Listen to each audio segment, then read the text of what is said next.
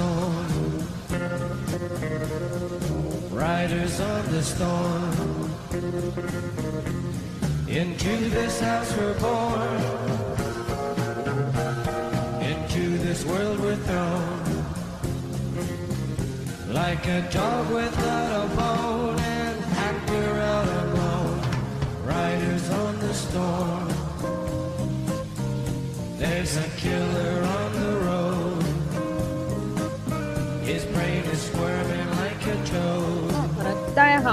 是半日有饭红，我是哈哈。我是事事，我是鹿仔，我是小头子，我是小白，好的，嗯、这期呢，我们是大家又聚在一起了。然后我们想聊的一个主题，是因为最近啊春暖花开了，然后也很多就是演唱会的消息就官宣出来，嗯、然后我们也注意到我们有几个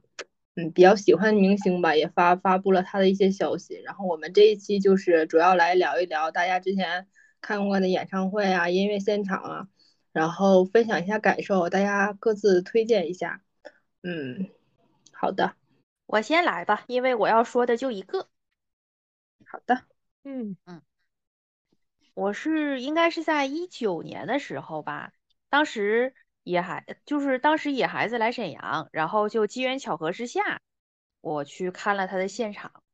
嗯，之前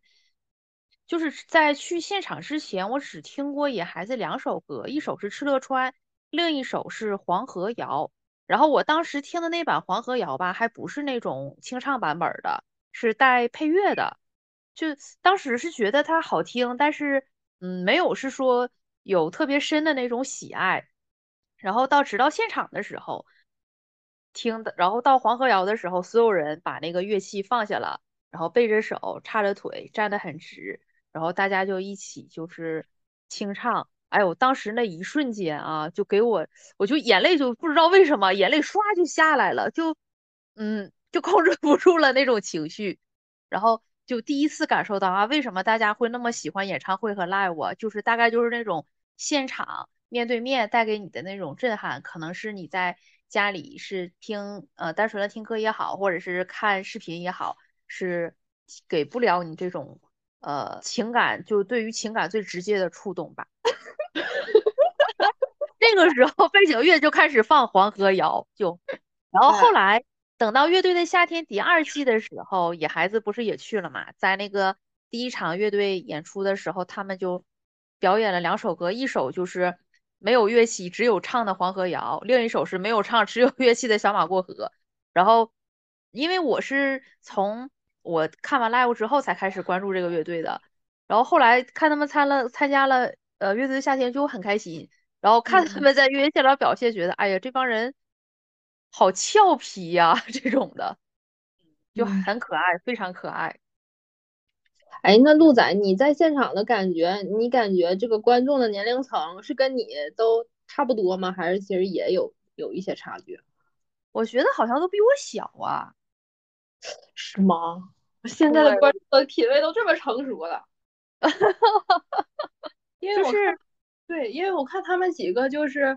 呃，就是乐队的这个组成，我觉得其实年龄，他们其实年龄也是偏大了。哎，我我不知道是那什么有没有说错啊？就是我我是觉得可能，嗯，至少跟咱们差不多，或者是怎样的，再往咱们或者是咱们再比咱们年再年长一些的人也会去。我觉得应该是，我感觉还是应该比我小的多一些吧，就是都穿的很时髦的那种小孩子。当时你是在沈阳看的吗？嗯，在沈阳，当时是在美第奇。哦，嗯，呃，对，当时沈阳好像只有美第奇这一个，我记得，对，好的，对吧？嗯，就挂块布，就是 就是个 live，就挂块白色的破布，然后在那个光阴的那个破筒子楼破筒子屋，就是个 live。哎对对对。那你感觉鹿仔他就是，比如说你是先看的现场，后来他们才去的乐队的乐队的夏天，那你感觉就是你看现场跟你看乐队的夏天有什么区别吗？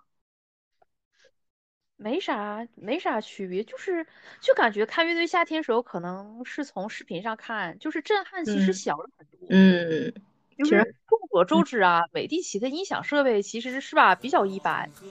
但是就哎呀，那么一般的音响设备也不会去干扰他那个情感的那种传达。嗯，对，所以非常次那个音响。美第奇，对不起，好害怕呀！会不会被追杀？天呐！没事儿，咱粉丝还没那么多呢，不用害怕。没事说，没事没事，别怕。好的，我感觉音乐这个话题真的是有点没法接呀。哎，现在进，现在记一段音乐。我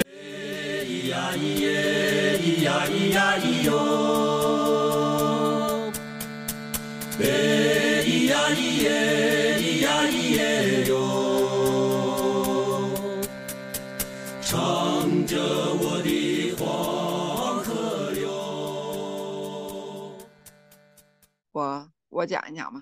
嗯。我应该是看了两场，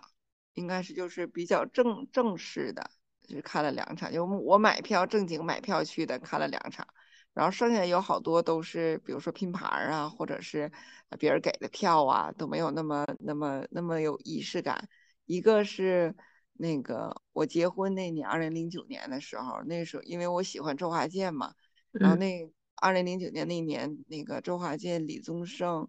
罗大佑和张震岳不是组了一个叫那个纵贯线这个乐队嘛，然后对他们巡回巡回到大连，正好是在八月份的时候，我八月一号结完婚，我我应该是八呃八月一号之前，我就应该挺早就买的票，我买的是那场的票，一千两百一千两百多一张的。那个就第二个档的那种，最贵的好像是一千八百多，好像是我应我应该买是一千两两三百的那种。然后那个我跟我老头说，我说我不要去蜜月旅行了，我说我要去看周华健。然后就是给我印象特别深的是，就是现场唱，当然是了，这几个人都是现场一点儿问题都没有的。然后最有最好玩儿的是快要结束的时候，不是有一个返场嘛，就是那个安可这个这个这个环节嘛，就是可能是那时候就很大连的观众也不知道是不知道啊，还是怎么回事儿，就是他们当他们看那舞台黑下来以后，大家都往都往外走，就他们不知道有安可这个环节，妈呀，好尴尬呀！然后然后舞台上的鼓鼓手一看这都 走了，怎么整啊？他们就开始敲鼓，然后就那个打那个纵贯线，纵贯线这个点儿。然后当我发现第一排没有人的时候，我就拿着我的相机冲到了第一排，站在凳子上，看完了整个安可的这个 小部分，然后结果一哦一顿拍照，就就在最后一个环节里一顿拍，然后那个就是他们唱又又唱了几首歌，然后最后结束了，然后当时就觉得自己这个票价太值了。我老那个我老头儿当时都都都不行了，他说怎么怎么大连人不知道吗？不知道这个 一般情况下都会有一个返场，然后大家一喊就又回来了，然后他发现人都走，能能走了，就是能有就是两分钟，大家就呜呜陆陆续续都往门口走了。哎呀，但是给我创造了一个机会，就站在最第一排。我可能我我我想我人生以后都不会有再站在演唱会的第一排凳子上拍照的这种经历了，仅此一次了。那小白姐，你觉得，嗯，周华健最吸引你的点，就是让你着迷的点是哪一点呢？就是因为对于周周华健，对于我来说，就是一是他人品很赞，就他这些年你你几乎没有听过关于周华健的绯闻呐、或者一些很负面的消息，他就很阳光，然后他的就是他很上进，很很勤奋，然后他对家呀，他就是整个这个人，就我可能呃不是说我单纯靠颜值啊，虽然说现在看老周当年的颜值也是很扛打的。但是嗯就是，但是当年也并不是因为他长得呀帅呀也好，就还是靠歌词歌曲，然后那个他作曲，然后那个词，包括这个唱来吸引我们的。嗯，还是实力派的。对对对，哎，我也看过周华健，嗯，周华健真帅，就是超越不了。嗯。我上了，这是迷妹了，无人能敌，这是饭饭圈文化，这是。那个，你想想，我都喜欢他，哎呀，二十三四年了，都都都这个这个年头了。我我上我上初中的时候，他都有儿子了。然后我那时候想嫁给周华健有点难了，我想我要不要考虑 嫁给他儿子？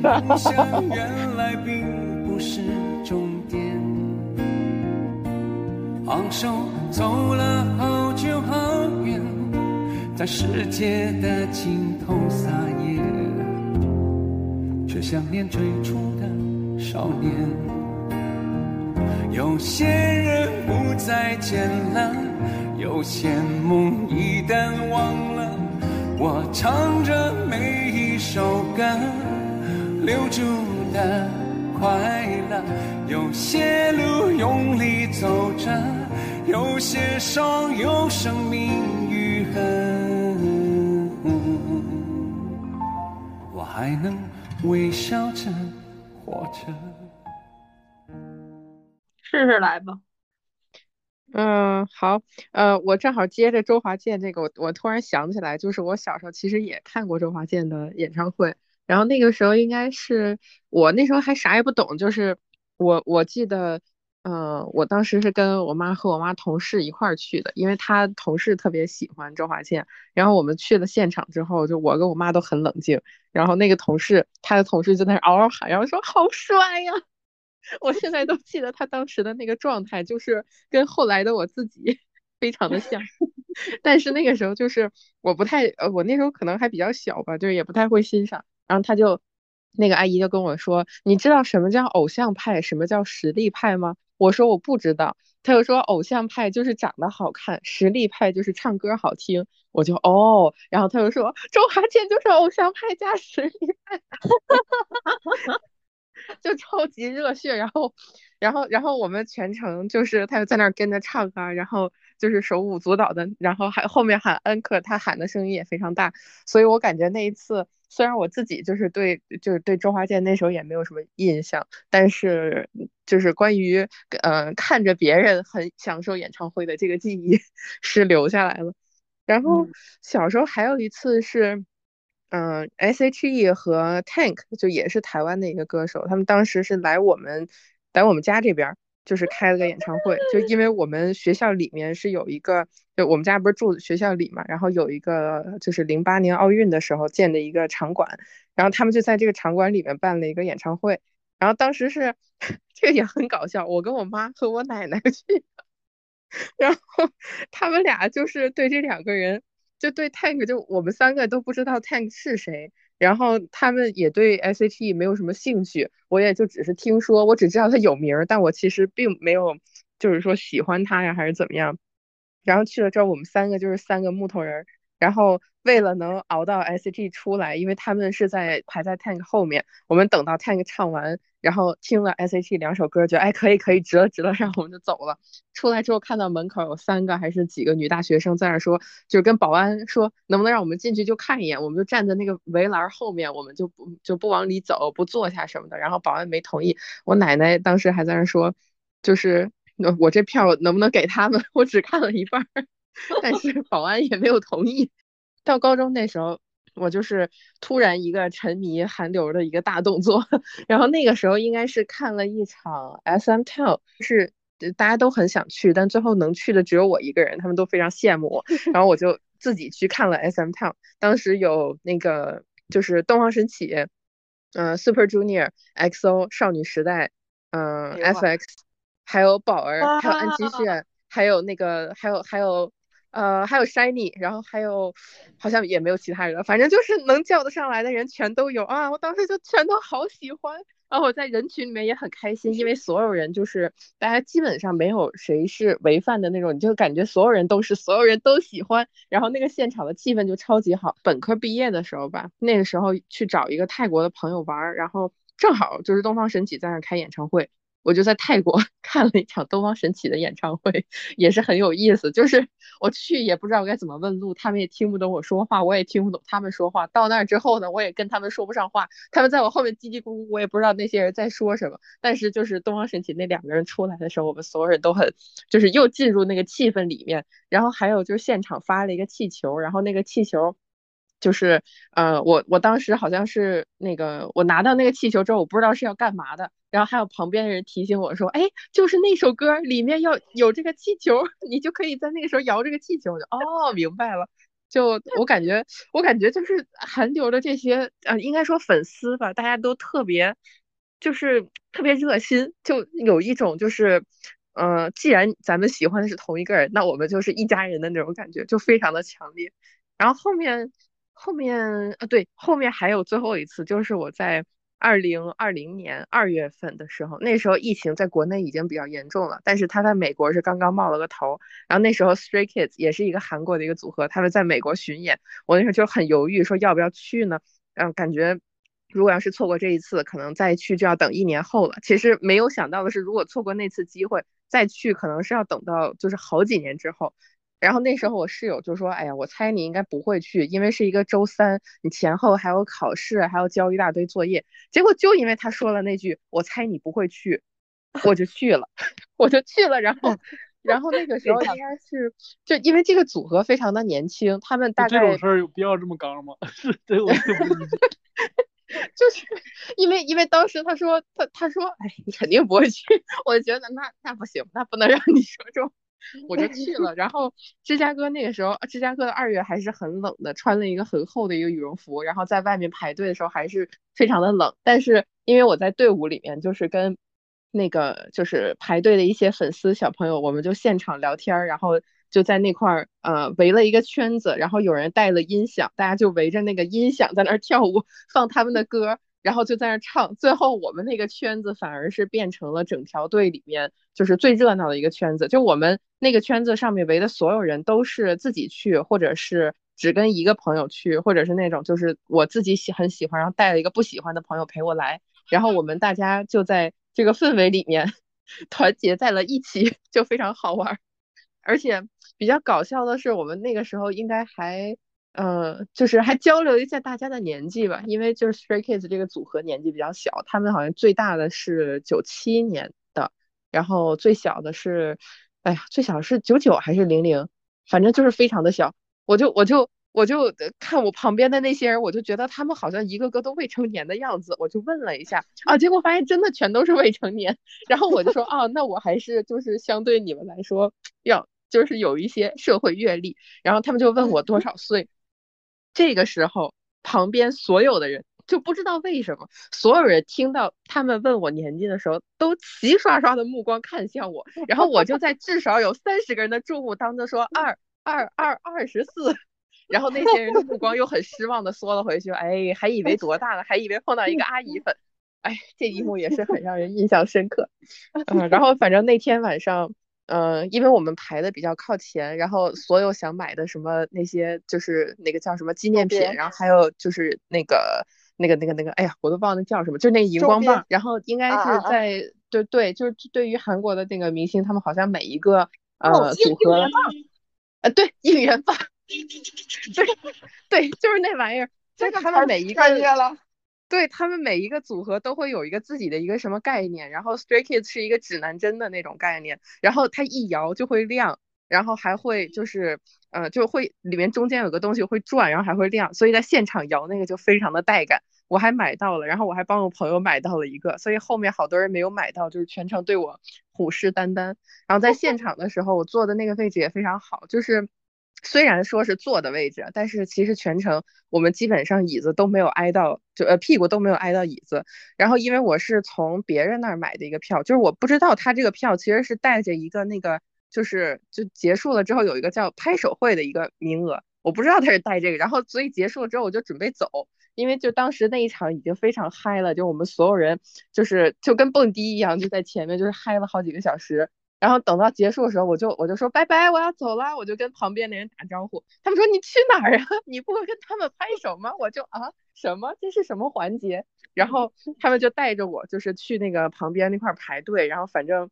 就是还能还能就是相当于。就拍手，就字面意义的，就是你跟他们就是 high five 一下，然后就还可以借这个机会说一两句话什么的。好多人准备的特别充分，但我之前我都不知道我能有这个环节，所以就是上去之后就我也没干啥，我就欣赏了一下别人的那些，就是呃非常精彩的一些表演。但反正就看到真人之后，发现呃就确实。怎么说呢？就是你看着在台上好像没有那么瘦的人，在现实生活中真的就是瘦的已经快要消失了，已经快变成人干了。就是就只有就只有那么一丁丁点儿的的的的占地面积的一个人，就还是觉得蛮神奇的。然后然后这就是这就是我目前为止最后一次看到的演唱会，然后后面就是三年的时间。连演唱会的影子都没有见着，所以现在这个疫情也过去了，特别希望能再有机会能再去一场。我就觉得，就确实这个最后一次的这个经历，让我就很深刻的意会，就是意识到，你要是真的想去，然后真的很喜欢，然后真的很想去感受那个氛围，就真的直接去就好了，绝对是不会后悔的。而且这个也耽误不了什么太多的时间，它就是一场演唱会，就几个小时而已。虽然是我飞去了另外一个城市，然后在这个过程当中，我还丢了一个我非常喜欢的胸针啊，这个不重要。但是呢，就是这个这个记忆到现在，就是我现在已经忘了我当时丢那个胸针长啥样了。但是那一整段演唱会的记忆还是非常的生动的在我的脑海里面。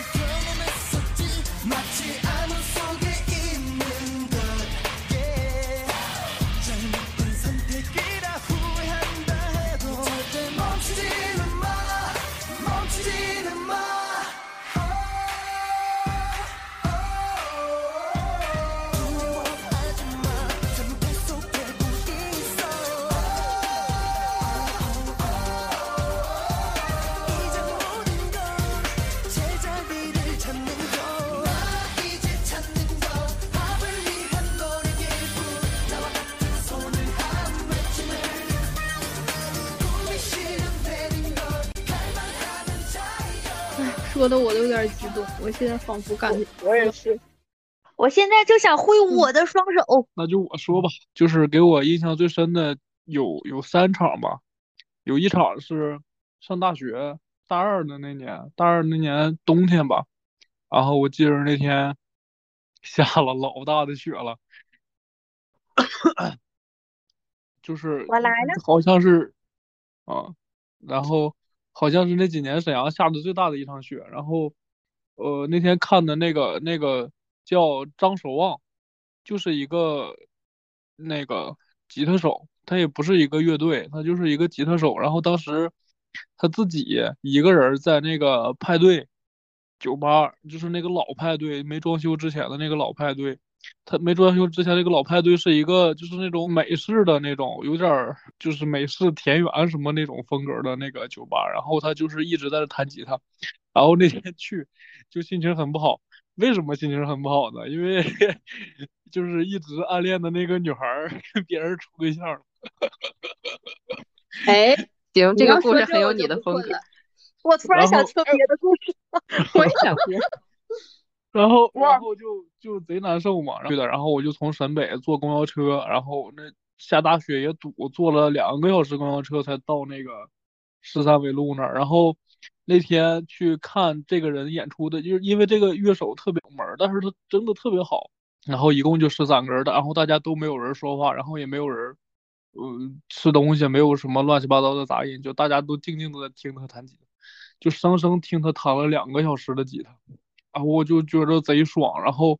就推推开门，推开门外边雪已经停了，就是那种就是大雪之后的那种清爽，然后我就觉得贼舒服，特别舒服，听的也舒服，然后就是看的也舒服，我觉得那场就是体验特别好，这是 印象最深、特别深的，就第一场第一场演出，然后第二场演出是什么呢？就是已经毕业了，也是呃。在沈阳是草东，草东没有派对，哦，那年他们真的巨火，那票根本就抢不着，我也是加价买的。然后那天去吧，其实那天听的体验就不是特别好，因为人太多了，就是他们那边也加加加价卖票，就是他也不管里边能不能承受那么多人，就里边已经人挤人了。就是你们之前说的，就是可能看一场演出之后，就是想去看就去看，然后之后可能就再也看不到了。这个草东他就是再也看不到了，因为前年吧，这个鼓手就就去世了，就是那个女鼓手叫蔡一凡。哦，我这他太帅了，我就跟你说，就是他太帅了。他打鼓的时候，他那个短头发，跟那个石路就刺猬那个石路，就就还不是一种鼓，你知道吧？他那种东西就是他是收着的那种鼓。哎呦我天，就是特别特别好。但是就我看的那天，我就特别喜欢这个鼓手，一个是主唱，一个是鼓手。因为因为这个鼓手就是一个女孩嘛，就就是女孩在台上打鼓就特别帅。我印象里边就是我特别喜欢的三个鼓手，一个就是蔡一凡，还有是还有一个是丢莱卡的鼓手，还有一个就是刺猬的鼓手。然后就是这三个都是女鼓手，就真的都特别好。然后但是，嗯，就去世了，就真是再也看不到了。这这就是所以还挺遗憾的。所以说想想看的想看的演出，想看的东西，一定就是去看。去看就对了，然后第三个呢，也是再也看不到了，哎，也是鼓手走了，但是就是那个刺猬嘛，我是好像是一八年，一八年的秋天，然后那年也是，然后当时刺猬说的就是，因为他们是特别当时没火，当时没去月下，然后他们说的就是那个解散巡演，就是他们去乐队的夏天也说了说。可能不来这个节目，我们现在已经解散了。就是就是那个时候，就是说我们这个最后一波巡演，巡演完了就就解散了。但是没有什么水花，就是台下一共也就三四十个人。很感慨的是什么呢？底下一堆那种三四十岁的那种，就是中年人，然后还有抱着孩子来的。然后他们就是说，十年前就在北京听过滋味了，然后十年前。刚上班的时候，刚北漂的时候，就在那个 D 二二和别的酒吧，可能就已经听过刺猬了。然后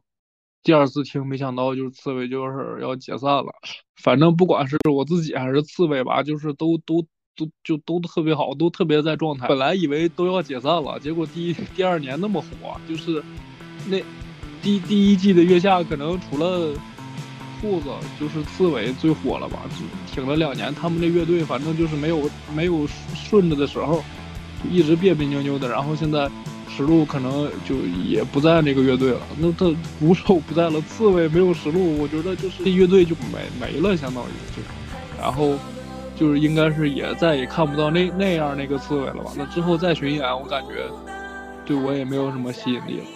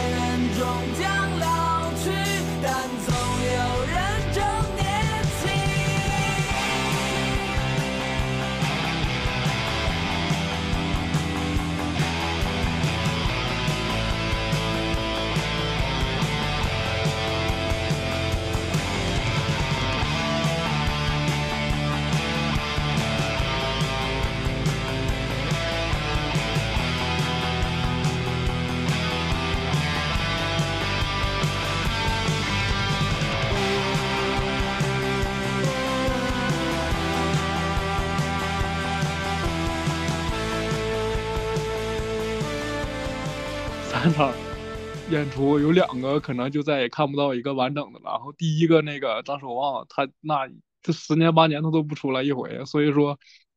就是想去看就去看吧。我也是这个想法。你看这三场都属于空前绝后了，是不是？对，看一场散一场，真是。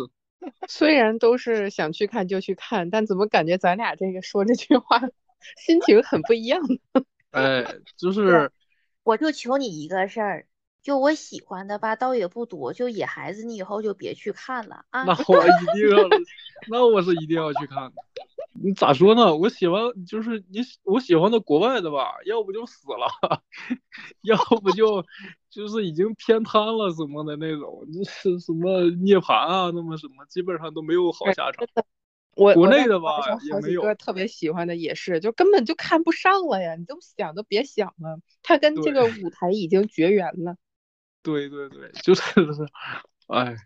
国内的也是，你像什么宋冬野，宋冬野，他进去之前，这可能不能播，但是他进去之前，他跟那个万晓利来沈阳演出，然后我还去看着他，我还看着他了，我说宋冬野什么时候来沈阳演出呢？结果再也来不了了，猴子绝科乐队，也没有我也觉得得有点儿，我也觉得得有点儿。高低有点儿，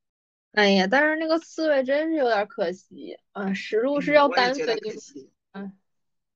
石路石路在大波浪嘛，他他给大波浪也打鼓，对，哎，我我给你们讲一个我追追周华健的事儿。那个，哎呀，我我这这几年我真是没少追周华健。虽然其实我哪就是我就一直要么就我是到沈阳以后才有过这种经历的。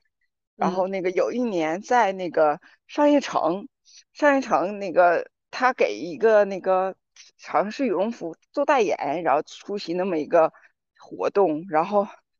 我我那时候得有多疯，我那时候自己做了个条幅。我好像给他绑在哪儿了呀，还是怎么了？然后那个就是其实当因为那天人太多了，就太多了，然后就那个他出来匆匆的唱了两首歌，然后他就走了。然后我就现场就碰到了一个也是喜欢周华健的，然后他说他说那个谁那个就周华健的那个经纪人在呢，他说他说你把那个东西给他，让他给你找老周给签个字。然后我就疯狂的跑到他们那个出就是呃出口那个位置。我就把那个东西扔给那个人手里了，然后我想完了，他肯定给我撇了，肯定是不能给我签了，那个不得合着是技术不好。然后后来还他真就给我签了，然后哇托了托了一个托了一个就是另外一个歌迷，就是应该是就比较熟的歌迷啊，给给我们拿出来了，然后因为我们一直在那等着嘛，然后就给我拿出来了，然后当时我还约了一个我当时的同学，就是我我我在沈阳的一个高中同学，他还给我拍了张照片。然后最惊奇的在后面，然后就是帮我联系这个人，就跟我说：“哎，你把这条幅借我拿回家，就是歇几天呗。”然后我说：“我当时可敞亮了，我想人都帮我签了。”我说：“行，没问题。”然后他就再也不给我了，就 我我就剩我就剩了一张照片。我想当当时我还想，还好我还留了一张照片，要是连照片都没有，你说我得得气死。嗯，挺好，没事儿。你你看，你至少你喜欢的都还活着呢。我我我猴子，你答应我们，你别去看周华健。对对对，你答应我，你答应我，你生命启示，不要去看了。那我接着说吧。你来，嗯，我其实我在想，其实我其实更多的也是说一个关于演唱会的趣事吧。嗯，就是呃，那应该是二零一二零一八年还是二零二零一七年？二零一七年还是二零一八年？二零一八年。哦，就是结束了一阶段的工作吧，我就在想，哎呀，我去，就是突然想，哎呀，我去想看一场演唱会，但是其实那个时间我也不知道看谁的，然后正好是我同事，他是五月天的歌迷，然后他就说你去看五月天的演唱会吧，然后他就就是因为舞迷就很安利五月天，然后我在想，哎，也行，我看了一下时间也正好，然后我就去了，我当时是从北京到的天津去看的演唱会，然后。呃，那场我觉得其实还还挺值的，因为当时是，嗯，五月天的演唱会是要那个刘若英去做的嘉宾，然后当时我在想，哎，我一个人去，我觉得也有点没没劲，然后我就在朋友圈问有没有人去，最后没人理我，然后我就跟我同事说，要不然那个咱们就一起去吧，然后他他就他就说。行，但是还有另外一个小伙伴，但是他俩就是之前前一天都已经到天津了，然后所以就是我一个人从北京出发，然后他说那我可以给你推荐一个就是乐迷团，你可以跟着那个就是他们有车，就租的一班车，你可以跟那个车一起去。然后我就是一个路人粉的身份混入到那个五月天的歌迷车里了，然 后这，然后这个一路上就特别的 happy，就是他们就是一切都是有组织、有有计划的，就是他们拿了好几个就是那种蓝牙音箱，然后就开始在车上循环播放五月天的歌曲，然后。那一路上就是大家都特别 happy，然后就是，嗯，因为他那个演唱会，我我那次是主题是人生无限公司应该是，然后他们就是歌迷，就是自己就是准备了就是那那场演唱会的呃荧光棒，然后他那他荧光棒也是那种像事儿刚才说的有点特制那种感觉，就是属于呃就是场控的。就是你到那个到那个场之后，他会根据那个歌歌那个感觉来变变颜色，就不是自己能控制那种的。然后，然后就是因为我也没有那个荧光棒，所以就很容易识别出我可能不是舞迷。然后当时，当时我就被那个五月天的歌迷问：“你之前看过五月天的演唱会吗？”然后我就嗯啊的，我也回答不上来。我在想，我要是编也不行，这露馅了这。多尴尬，然后，嗯，然后那个他，然后那个，其实我觉得大家也都特别好，他也估计是看出来我都没没去过看五月天演唱会，然后他们就把那个多的一个荧光棒给卖给我，卖给我了，然后相当于我也是得到了这个相当于这个演唱会的一个专属的一个小小物件吧，然后去了那个演唱会的感觉就是。就是特别值，因为就是嗯，天津那一场人也都坐满了，而且就是那个刘若英和五月天互动还还挺多，然后刘若英和五月天他俩合唱了那么两首歌，然后刘若英还单独唱了一首歌，我感觉我这次演唱会就去的特别值，然后就是全场就是那个氛围就是。我虽然就听过五月天的几首歌，但是我也不是每首都会。但是给我那场的感觉就是全场都是大合唱，然后就是，嗯，所有的人就是就是特定的某个歌曲还会就是从那个观众就是席位上下来，就大家一起全场蹦迪，那种感觉就是就是不自觉的。我觉得就是一个大型的 live house，虽然它就是场地可能受限制了，但是真的是。特别沉浸，特别沉浸在那个氛围当中，而且五月天在演唱就是各个歌曲的时候，你能感觉到他们就就是有心思的编排，就是他可能把，呃，就是几首歌分成几个篇章，然后就是在每个每个篇章之后，就是哪首歌的顺序，他们能感觉到他们是有用心做的，所以就是这场演唱会就是从。我去了，到那个氛围就特别的沉浸，我一路就沉浸在那个舞迷的舞迷的那个氛围里，就是一直就是特别沉浸，都出不来。然后就是当时，因为五月天在那个演唱会当中，就是他也说了很多话嘛，然后就是他他们和舞迷的一个约定就是说，啊，喜欢五月天就是永远不会晚，就相当于你虽然就是。就是意思是，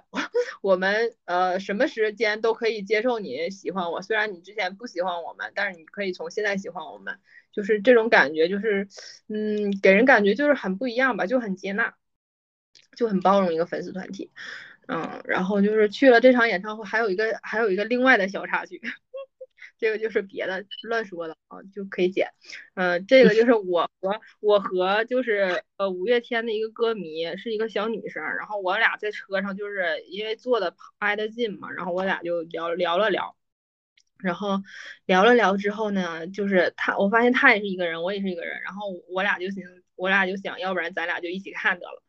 啊，然后就是在回再从天津回北京的路上，然后就是他说，哎，还有另外一个小伙伴，我说啊，你是要跟他一起回去吗？他说，呃，也不是。那当时那个气氛，我就觉得有点尴尬，你懂吗？就是果不其然，他另外一个小伙伴是一个男生，然后我在想，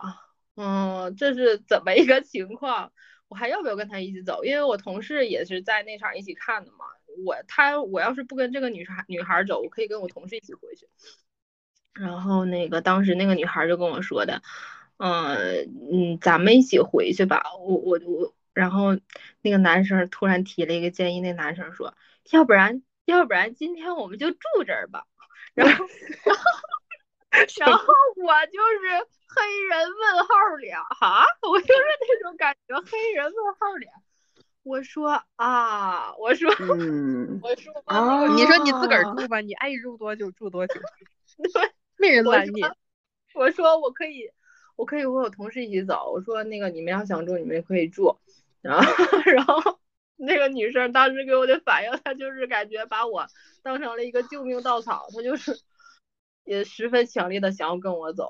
最后呢，就是这个结果也特别的鸡肋，我们就是那时候也特别傻，也不知道从从当天从北天津回北京的票已经也没了，所以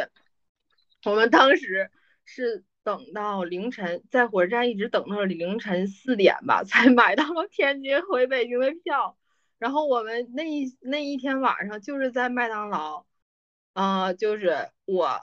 那个女生还有那个男生，然后旁边就是我和我同事，就是一个奇怪的组合，就是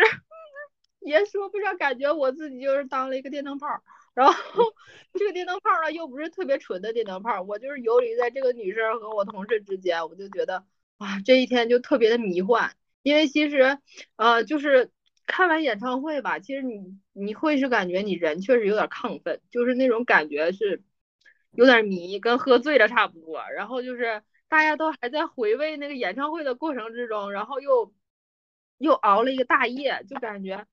就这一天感觉是。呃，怎么说呢？这一天感觉就像喝醉了一样，然后其实大家也都沉浸在那个演唱会的氛围当中，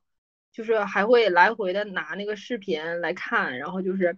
每天在每天晚上还在就是在在那个视频里面反复播放这个视频，然后还在哎呀还在想哎呀多么多么好啊，下次还要去啊，怎么怎么样，就是这种感觉吧，嗯，就感觉挺好的。如果是有机会的话，我也强强烈的推荐大家去看五月天的演唱会，因为，呃，当时我也是听过一个说法嘛，就是说五月天的演唱会是属于演唱会界的业界良心了，所以，哦，真的可以去看一下。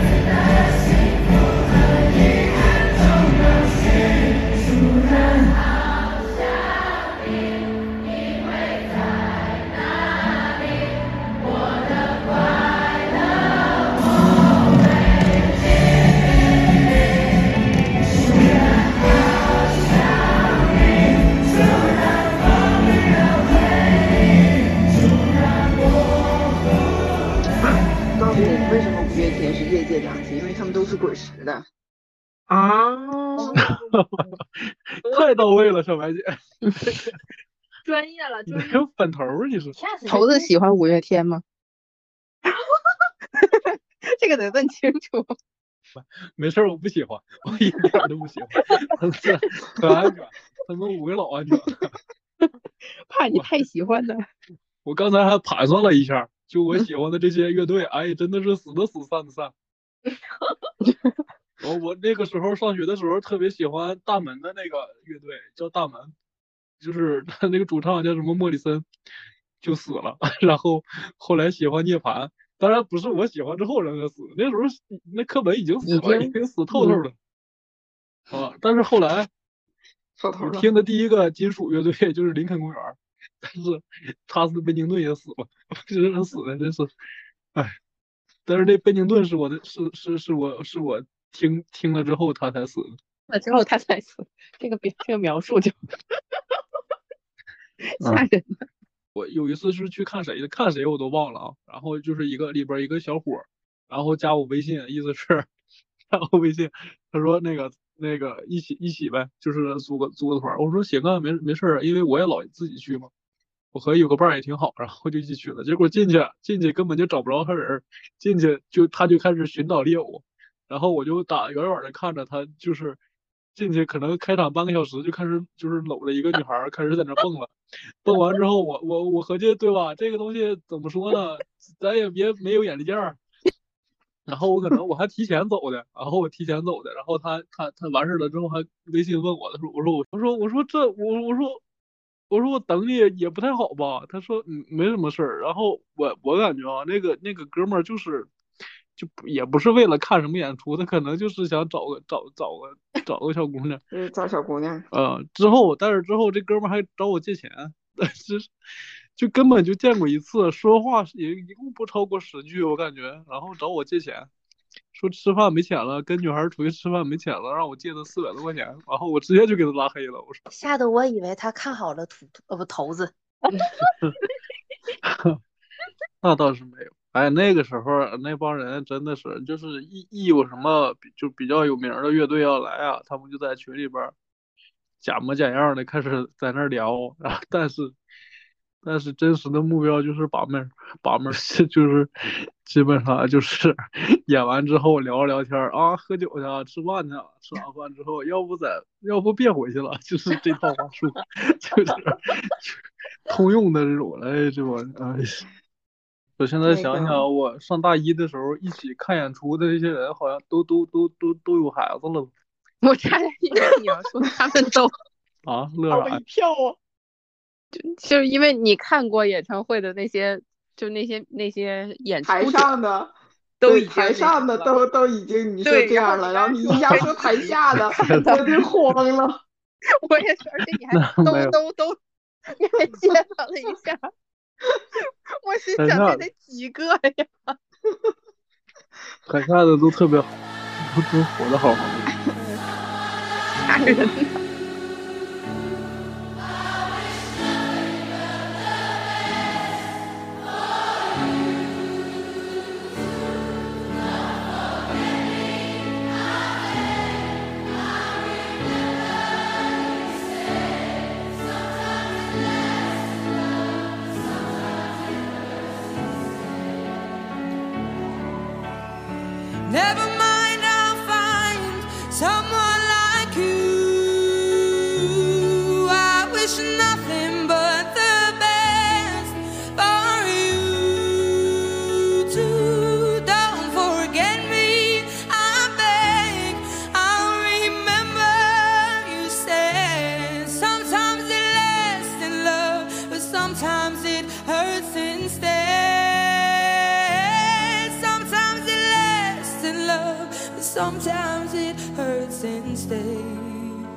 也。